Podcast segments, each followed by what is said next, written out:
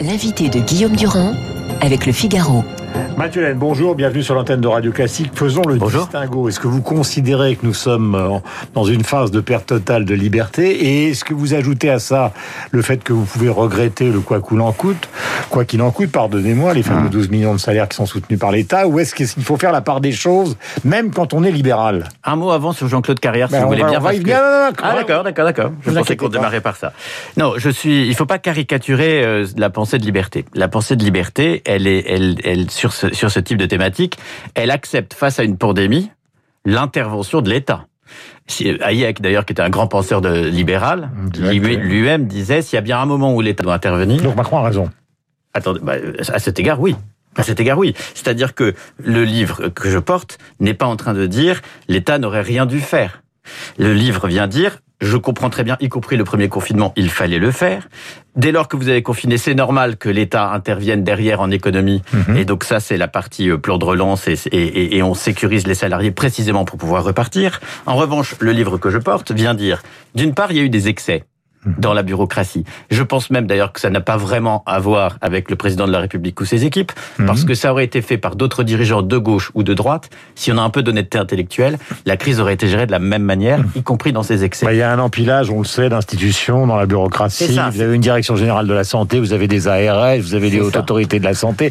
Ça, en fait, on, connaît, c'est un problème français classique, ré... Justement, rémanent. Oui, c'est ça. En fait, on cumule les, les, les, les inconvénients du centralisme et du morcellement. Et donc, moi, mon propos, c'est de dire, les excès que nous avons connus, le bon de sortie pour sortir de chez soi, comme quand on était au lycée et peut tourner autour de, de, sa maison, euh, le, le bachat, un certain nombre de, de rayons sur les, les, biens supposés non essentiels, ce qui est d'ailleurs assez méprisant à plein d'égards.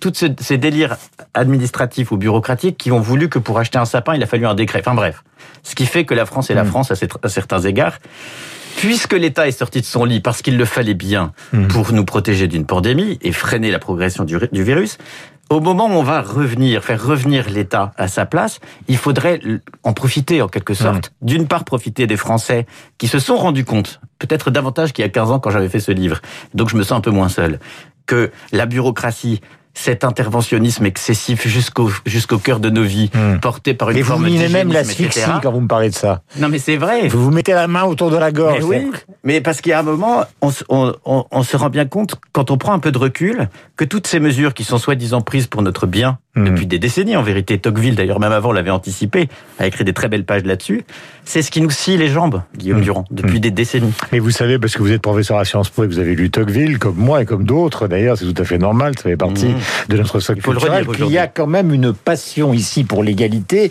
qui est souvent opposée au libéralisme. Oui, mais je crois même d'ailleurs, j'assume totalement le, mot libéral, cette racine de liberté me plaît beaucoup, mais je pense qu'il faut dépasser l'étiquette.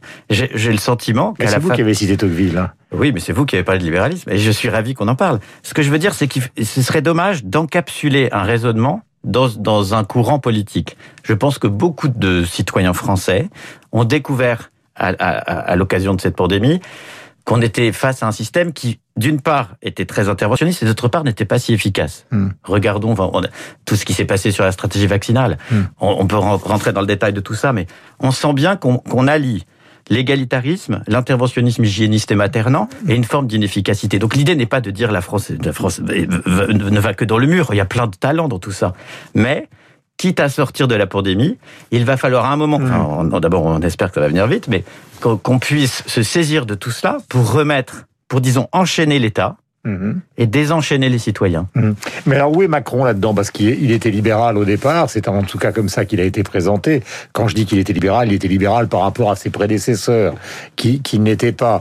Et puis là, on voit que c'est une sorte de New Deal à la française, dans une version qui est amoindrie, mais qui est quand même importante, avec même des conversations sur les hausses d'impôts pour les plus riches. Ça, c'est Bayrou. La définition du riche à partir de 4000 euros. Mmh. On avait déjà connu ça avec Hollande. Donc, à partir de, de, de cette situation, les, les débats sur euh, les, les, classes sociales en France ont entièrement, sont entièrement repartis. Euh, est-ce que vous considérez, par exemple, aujourd'hui, un programme comme celui de Fillon, par exemple, je ne parle pas de ce qui lui est arrivé après, mais un programme comme celui de Fillon qui consistait à dire, bon allez hop, 500 000 fonctionnaires de moins, mmh. c'est encore quelque chose qui est possible, parce qu'à un moment, ça passe par ça. Si vous voulez, si vous voulez diminuer la démocratie, il faut réduire la, la portion de la fonction publique. Je vais vous dire, il faut essayer d'éviter les caricatures ou les coups de semonce comme ça, à mon sens. Non, non mais d'abord Macron, c'est pas un coup de semonce. Oui, oui, mais je sais, je sais bien.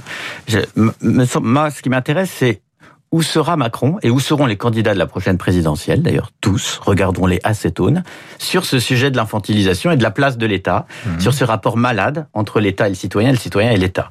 Parce que il faudrait qu'on arrive à faire comme les écologistes à la dernière euh, présidentielle, qui en avaient fait un thème central et on avait pu interroger chaque candidat sur mhm. leurs engagements acétones. Pourquoi? Parce que Macron, quelque part, il a fait le en même temps, et quand on regarde assez, c'était d'ailleurs, ça faisait partie de la chronique de Guillaume Tabar juste avant, avant le déclenchement de la pandémie, tous les signaux étaient au vert. Quoi qu'on en dise, en termes de chômage, d'attractivité, de croissance, etc., il avait réussi quelque chose précisément parce qu'il avait, à mon sens, c'était pas assez fort, pas assez vite, mais quand même, il avait enclenché un certain nombre de choses, de réformes fiscales, de réforme du droit du travail, de, de sortie de, la, de, des gilets jaunes, en disant non pas on va recréer une taxation sur les plus riches, mais je vais baisser l'impôt sur le revenu des, des, revenus les plus faibles. Il avait cette part d'originalité mhm. qui était effectivement inspiré de ce genre de choses, comme vous appelez cela libéral, vous avez bien raison de le dire à cet égard.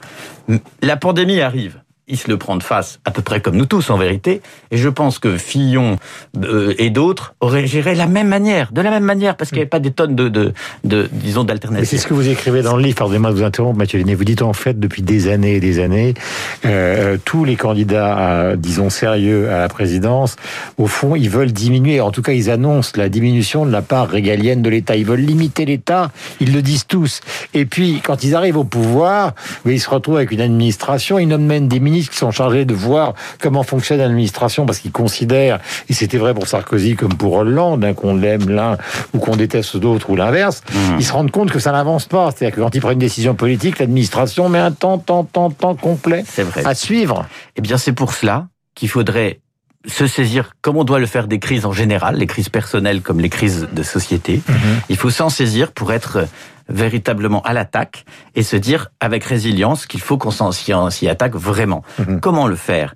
L'idée n'est pas de se dire il faut zéro État ou, euh, ou une espèce de, coup de rabot permanent. même les libéraux n'y pensent pas d'ailleurs. Non, mais parce que ça n'a pas de sens et ça n'est pas lié à notre ADN. En revanche, dans le bouquin, j'ai tout un chapitre à cet égard, je pense qu'il y a cette idée d'État enchaîné. Pourquoi? Parce que c'est un État qui viendrait vous dire, il, il, doit intervenir, mais pour créer l'émancipation des personnes. C'est ça la première promesse macroniste. C'est l'école. Jean-Michel Blanquer, franchement, est un héros de cette période parce qu'il maintient les classes ouvertes et il en fait une doctrine française. Et derrière tout cela, il est soutenu par une majorité de Français. Moi, je vis à Londres. Je peux vous dire que c'est l'inverse. il y a une majorité de Britanniques qui sont qui sont contre l'ouverture des écoles. Hmm. Je trouve ça. Je trouve qu'on a beaucoup de chance à cet égard.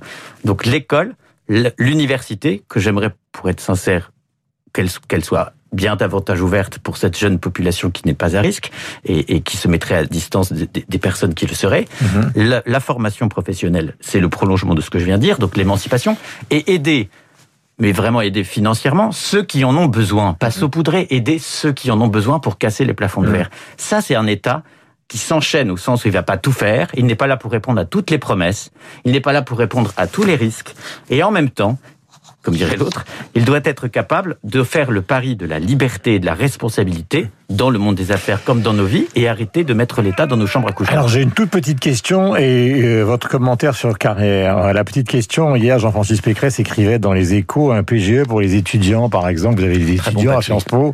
Est-ce que vous êtes favorable à cette décision, enfin cette décision, cette suggestion? C'est-à-dire qu'on n'aide pas simplement les entreprises, mais il faut aider ceux qui vont être amenés à un moment à relever la situation, c'est-à-dire ceux qui travaillent à Sciences Po ou ailleurs et qui en font, il faut bien le dire, non plus un sou, sont dans une sorte de, de désespoir à la fois sentimental, sexuel, professionnel, etc., etc.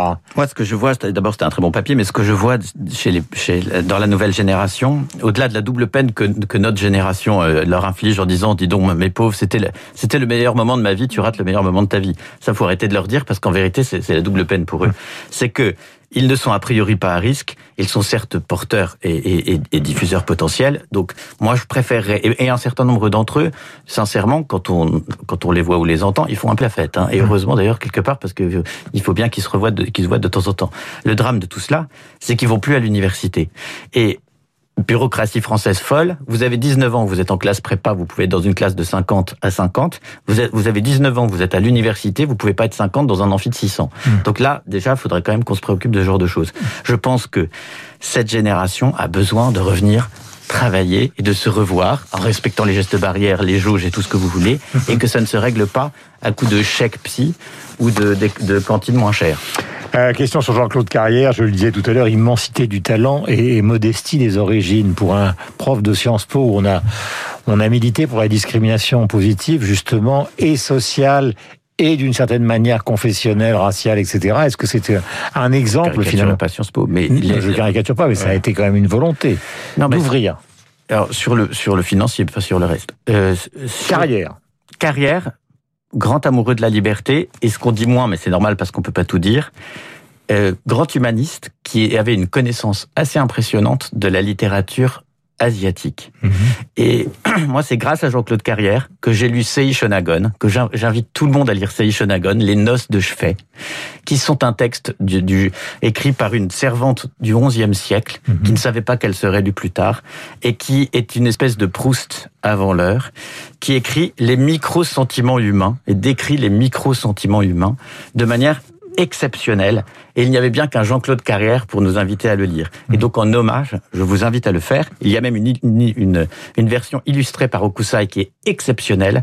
Et donc je pense à cela, et je pense à lui et à cet humanisme, je pense à cet amoureux de la liberté avec vous Guillaume. Voilà, il avait notamment, il s'est intéressé à l'hindouisme, au bouddhisme, on parle du Mahabharata avec, euh, euh, avec euh, Peter Brook et, et même avec la controverse de Valérie Delide évidemment à la religion catholique, alors qu'il était parfaitement athée, lui. Euh, qui vient malheureusement de nous quitter cette nuit. Il est 8h28, le livre s'appelle Infantilisation, il faut le lire. Il est publié aux éditions de la Cité. C'était à nounou qui nous veut du bien avec ironie, c'est évidemment euh, le ton qui est employé